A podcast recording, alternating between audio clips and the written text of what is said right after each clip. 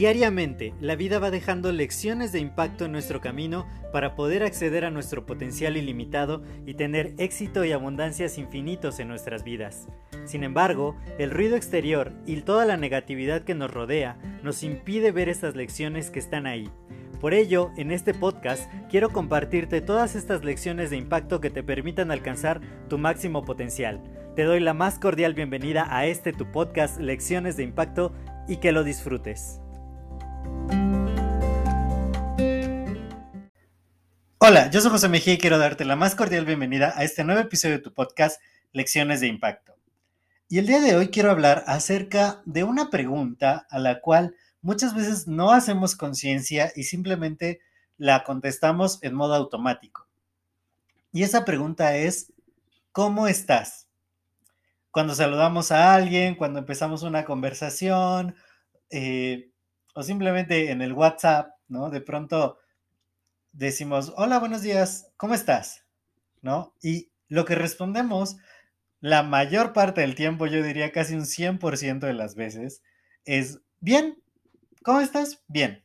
Bueno, hay, veces que en algunos ambientes contestamos como, pues estoy, ¿no? Pero bueno, no hablemos de eso, sino que simplemente decimos que estamos bien. Y hace mucho tiempo, uno de mis amigos no me preguntaba, ¿cómo estás? Me empezaba a decir, ¿cómo te sientes el día de hoy? ¿No? Ya, era una pregunta, pues, parecida, pero diferente. Y entonces, eh, la primera vez me sacó de onda y yo dije, bueno, ah, pues estoy, estoy muy bien, me siento bien, gracias.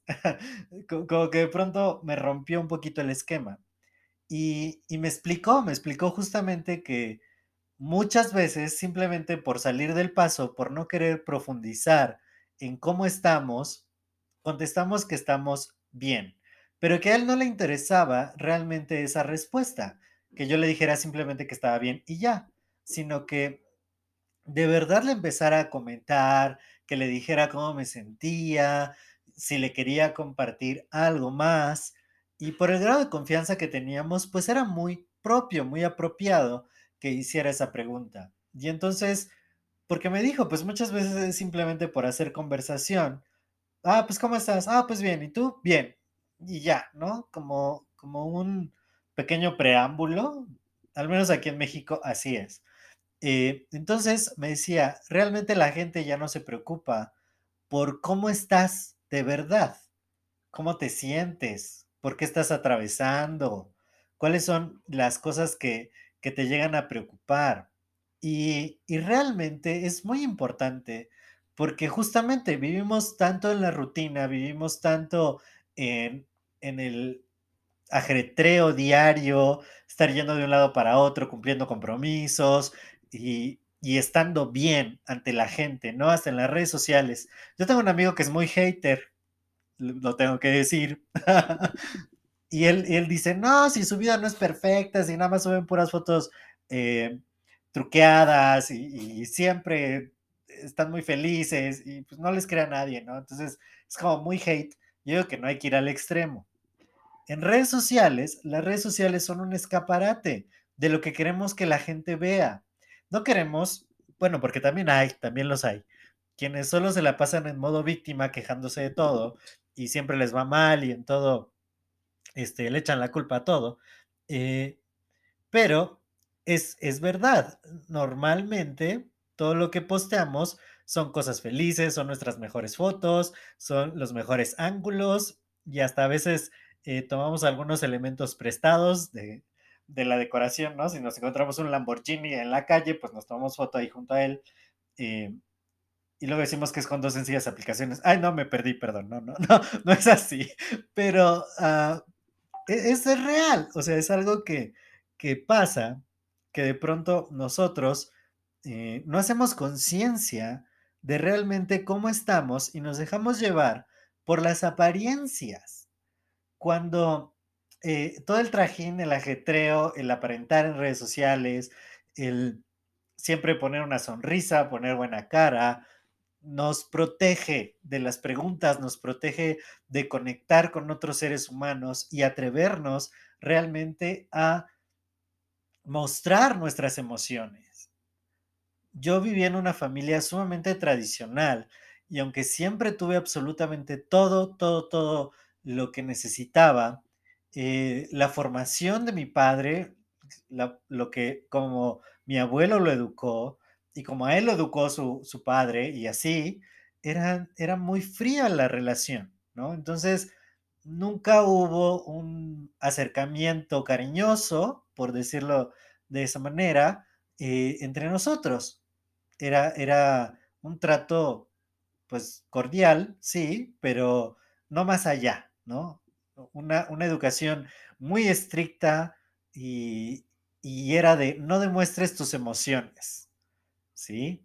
No era apropiado eh, el mostrar debilidad o mostrar demasiado afecto o, el, llorar, ¿no? Dicen que en México los hombres no lloran y, hasta hace tiempo era, era una ley, ¿no? O sea, de que veían a un niño llorando y pues es que los, los niños no lloran, los hombres no lloran, ¿no? Entonces, una cultura de mucha represión, eh, al menos a los varones, de mucha represión emocional.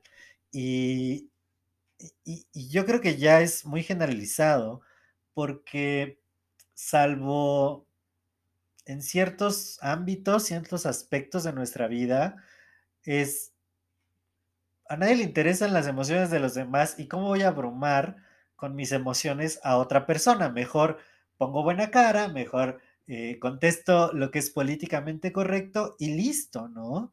Y más también ahorita con la generación de cristal, que, dice, pues ya no puedes expresar lo que realmente piensas, lo que realmente sientes, sino tienes que cuidarte de, tratar de no molestar a nadie, de no eh, ofrecer opiniones políticamente incorrectas, de no decir palabras fuertes, de no, eh, no, no, no, lo más políticamente correcto posible.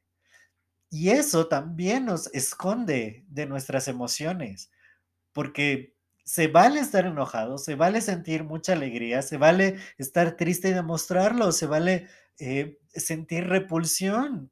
¿Por qué estar escondiendo todo el tiempo nuestras emociones, todo el tiempo actuando en piloto automático? Y si nos dicen cómo están y decimos bien, ¿cómo estás tú? Bien, también gracias. Y ya, cuando la interacción humana, el contacto humano, somos seres emocionales y deberíamos de estar en constante contacto con nuestras emociones. Realmente el problema, el problema principal con las emociones es que las reprimimos tanto, eh, no las dejamos salir, no nos expresamos, que después eso es lo que nos daña, eso es lo que nos enferma, que, que tenemos ahí un montón de emociones acumuladas y reprimidas y cuando explotamos, pues es como una bomba atómica y, dañamos todo lo que está alrededor, cuando ni siquiera teníamos que llegar a ese extremo, sino decir, oye, ahorita me siento enojado, no quiero nada, eh, déjame solo o algo así, ¿no? O estoy triste, ¿sabes qué? Que me pasan cosas. Permitirnos ser vulnerables, yo creo que la mayor fortaleza que podemos tener es cuando mostramos nuestra vulnerabilidad. Solo alguien fuerte es capaz de mostrarse vulnerable. Entonces, ¿por qué seguir reprimiendo nuestras emociones? ¿Por qué seguir eh, reprimiéndolas si, si eso nos lleva a no estar bien? Cuando nos pregunten cómo estás, date el permiso un día de decir, no estoy bien, estoy mal. Me pasa esto, me pasa el otro, porque también eh, tenemos que ser capaces de desahogarnos. Probablemente no lo vamos a hacer en redes sociales, no lo vamos a hacer en frente de un auditorio, pero tener buenos amigos con los que podamos realmente expresar nuestros sentimientos, sin miedo a que nos juzguen, sin miedo a que nos puedan regañar.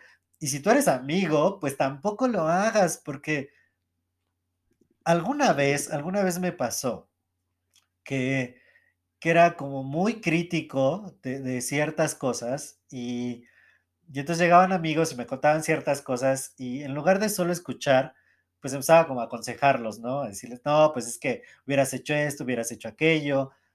Eh, y ya conforme fui pensando qué me gustaría a mí que, que me dijeran, pues muchas veces no quiero que me digan nada, solo quiero que me escuchen, que me comprendan. Y, creo que las relaciones más duraderas eh, con mi amiga de la vocacional, que llevamos muchísimos años de, de conocernos, me decía, dices que yo te puedo contar todo y no me juzgas y no me regañas o no simplemente me aconsejas, sino estás ahí cuando te necesito y me puedes escuchar por horas sin decir nada, ¿no? Solo apoyándola, solo estando junto a ella. Entonces, ese tipo de relaciones duran toda la vida. Y, y debemos de tener ese tipo de relaciones, pero a veces también eh, ocultando nuestras emociones o siendo demasiado cortantes y fríos con otras personas, no permitimos que exista esta conexión. Y yo creo que lo más importante en esta vida es conectar con otros. Vivimos la experiencia humana para relacionarnos con otros seres humanos, tener relaciones eh, que sean constructivas y, y eso pasa por estar en contacto con nuestras emociones. No para reaccionar todo el tiempo y volvernos locos, no, no, tranquilos, sino para, para justamente saber sentirlas, aceptarlas, que son parte de nosotros, que todos necesitamos de pronto alguien con quien desahogarnos. Y si vamos a ser ese amigo con el que otra persona se desahoga, pues ser amigo y, escuchar y, y, decir, necesitas algo, necesitas simplemente que te abrace, necesitas que solo te escuche, que solo esté junto a ti. Si te piden consejo, pues dar un buen consejo, pero, pero que sea así, porque creo que debemos como sociedad realmente darle su debido lugar a las emociones, a cómo nos sentimos, porque es parte integral y sumamente importante de toda nuestra experiencia humana. Así que, pues vamos a, a empezar a dejar de contestar esta pregunta, ¿cómo estás? Simplemente con un bien y, y si tenemos suficiente confianza con esa persona, pues, pues contarle de verdad y permitirnos también que nos cuente. Como me decía mi amigo, de verdad no quiero que me contestes automático. Dime lo que en realidad sientes. Dime si te puedo ayudar en algo o si solamente puedo estar aquí contigo y te quieres desahogar. Hagamos ese ejercicio. Hagámoslo nosotros primero, dando de nuestro tiempo, dando este aire psicológico a otros y, y, también teniendo buenos amigos que nos ayuden a nosotros. Y creo que de esa manera nuestra salud emocional va a ser mucho, mucho mejor. Yo soy José Mejía, para mí fue un placer compartir estos minutos contigo. Si este episodio te ha agregado valor, compártelo con dos o más personas para que también les agregue valor a ellos y así seguimos expandiendo el impacto positivo. Cuídate mucho y nos escuchamos en el siguiente episodio. Hasta luego.